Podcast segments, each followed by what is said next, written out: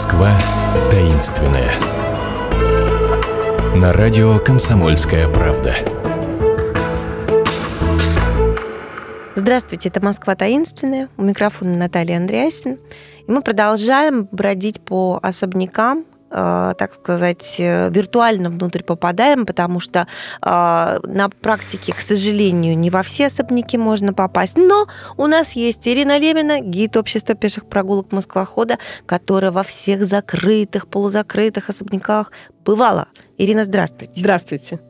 Везет же вам, хочется сказать, и продолжить очередным особняком. А, особняк Носова, Электрозаводская улица, дом 12. Совершенно чудесный. Да. Очень красивый. Деревянный в стиле модерн. И самое, самое удивительное, предлагаю с этой истории начать, что мог бы не появиться, если бы не семейный конфликт хозяина. Да. Хозяин э, Василий Дмитриевич Носов а, один из хозяев, директоров и создателей фабрики сукна, которая расположилась рядом. Она находится на, на Малой Семеновской улице, прямо за особняком. И э, завод выпускал сукно, завод выпускал одеяла, подушки, а сукно шло на э, пошив формы флотской да, и э, кавказской на Кавказ они завозили это сукно под видом местного сукна, из него сшили черкески, бурки и так далее и тому подобное. И э, на углу Малой Семеновской и Электрозаводской улицы на горе стоит особняк, а рядом парк всегда был, протекала речка.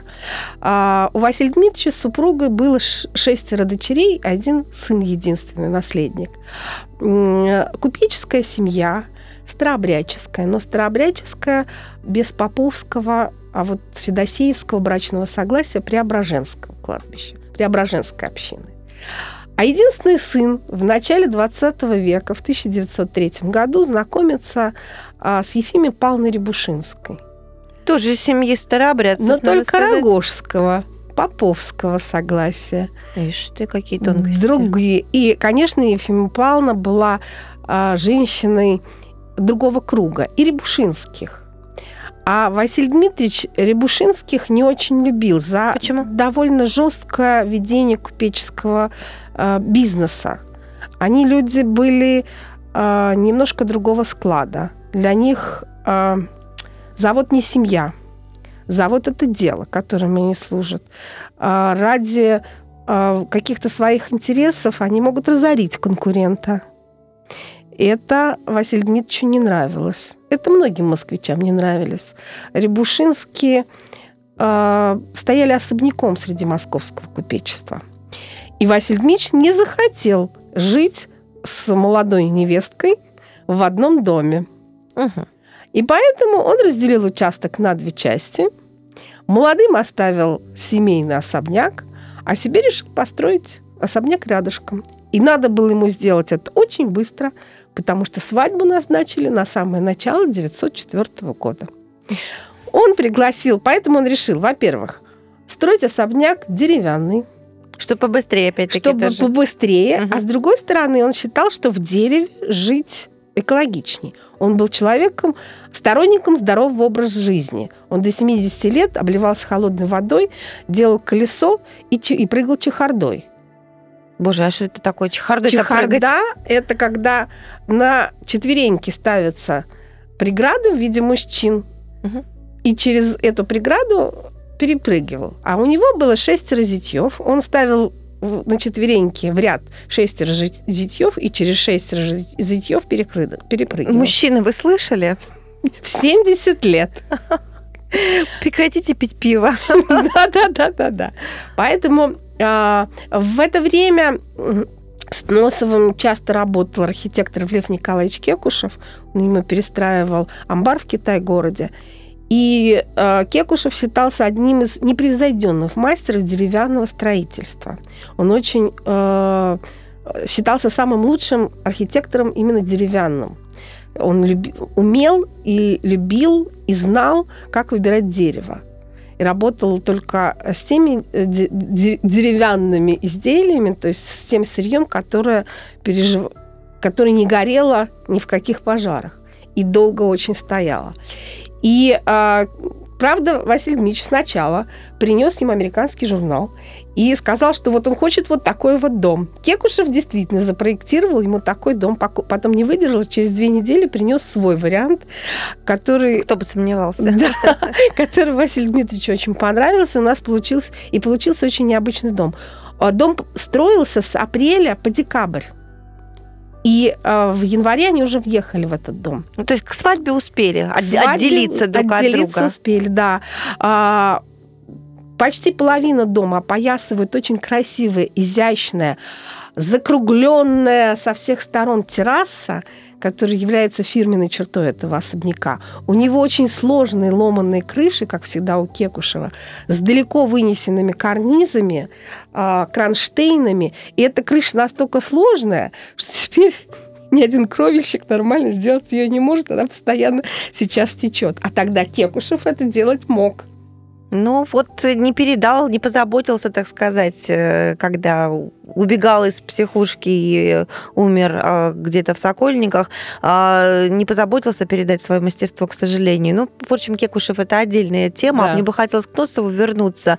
А, Носов, вы, вы сказали, что он не принимал такое отношение Рябушинских к своему делу, что, мол, э, фабрика это для них не семья, фабрика для них это бизнес, да? А у Носова получается, что его фабрика это семья, он там это жил. семья, он вырос с фабричными ребятишками. Это было нормой для Это была норма, да. семьи. Он от мальчика конторского. Вот его сын уже не вырос. И э, сын, э, ушедший в бизнес, в банковский бизнес, э, в страховой бизнес, он стал совладельцем и пайщиком Московского банка с Рябушинскими. Это было уже отдельное. Отдельно от них. И, а э... вот сам Носов, вот что для него было понимание, что э, фабрика это семья? Он с рабочими чай пил, я не знаю, а... на гулянки ходил. Ну, во-первых, чай пил, а, заботился о их здоровье, заботился об их семье, а, заботился, платил им пенсию. Многие рабочие вот э, дома обслуживали те же рабочие. И э, заботился на фабрике, чтобы всем было им комфортно в том числе. А, знал их всех и всех их историй, знал их всех по имени, каждый день с ними здоровался, он каждый день был на фабрике. На фабрике он отец родной. К ним шли со всеми радостями и горестями, он вместе с ними справлял все фабрики, э, все праздники, и э, каждому имел слово каждому имел подход. Поэтому Я еще читала, фабрике... что он чуть ли не последним был, кто э, собственником фабрики, кто лично знал, как устроено производство. Да. То есть не просто управленцем. Нет, он, он лично знал, как устроено производство, он лично выписывал все станки, э, он очень много читал. Фабрика, про которую вы сказали, его фабрика по производству текстиля, да, да. А, а которая недалеко от особняка, который мы с вами а, заглянули, она жива? Что там сейчас? В советские времена это был фабрика «Освобожденный труд». Сейчас там не шерсть, и я видела, что продаются одеяла и подушки, значит, что-то действует. Но в основном это офисные, как всегда, теперь помещения. А особняк сам Носова, в него попасть можно? В особняк в этот можно попасть. Э, там теперь филиал библиотеки для юношества, нотный отдел. А, э, уже лет 6 или 7 там действует центр модерна, и поэтому там э, проводятся выставки, и фотовыставки, и э, архитектурные выставки. Но в основном это фото, картины, э, даже платья э, в стиле. И когда... Э, в стиле модерн? Э, да, в стиле конца 19 начала угу. 20 века устраивают такие а, какие-то подё... А, в этот особняк наследники принесли очень много а, да, артефактов семьи и фотографий там семейных. Когда туда приходишь, вам кажется, что вы пришли в гости. Этот особняк очень интересно устроен, так как Носов к тому времени был вдовцом. С ним осталась одна дочь. Там первый этаж мужской, второй этаж женский. На первом этаже жил а, сам Василий Дмитриевич с мужской прислугой. На втором этаже жила дочка с женской прислугой. А, и это э, настолько так это чувствуется. Там всякие мелочи. Дети его все хорошо рисовали. Там рисунки детские, там тарелочки, которые они расписывали, там свадебные приглашения, И, и э, кажется, что вот-вот они вышли э, на минуточку, а вы в этот момент украдкой рассматриваете их семейную историю. Что нужно набрать в Яндексе, чтобы записаться туда? Особняк Носова экскурсии? А, особняк Носова экскурсии а, можно прийти, узнать, что там выставка, допустим, и прийти на выставку. Они работают, единственное, что неудобно, они работают только в будний день с 12 до 6. Ну, я думаю, ради такого счастья, ради такой встречи с прекрасным можно как-то договориться со своим начальником и сбежать на экскурсию Ирины Левиной, гида общества пеших прогулок Москва-хода, и либо на другую ее экскурсию, которую вы тоже можете выбрать на сайте. А мы с вами пока что прощаемся. Счастливо. До свидания.